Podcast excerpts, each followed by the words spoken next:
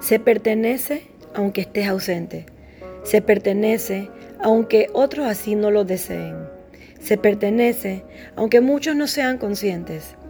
No existe espacio para la exclusión de almas que acordaron previamente trabajar en conjunto su evolución.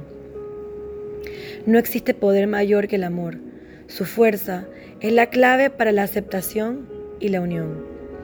No existe sistema que se abstenga de facturar cualquier exclusión.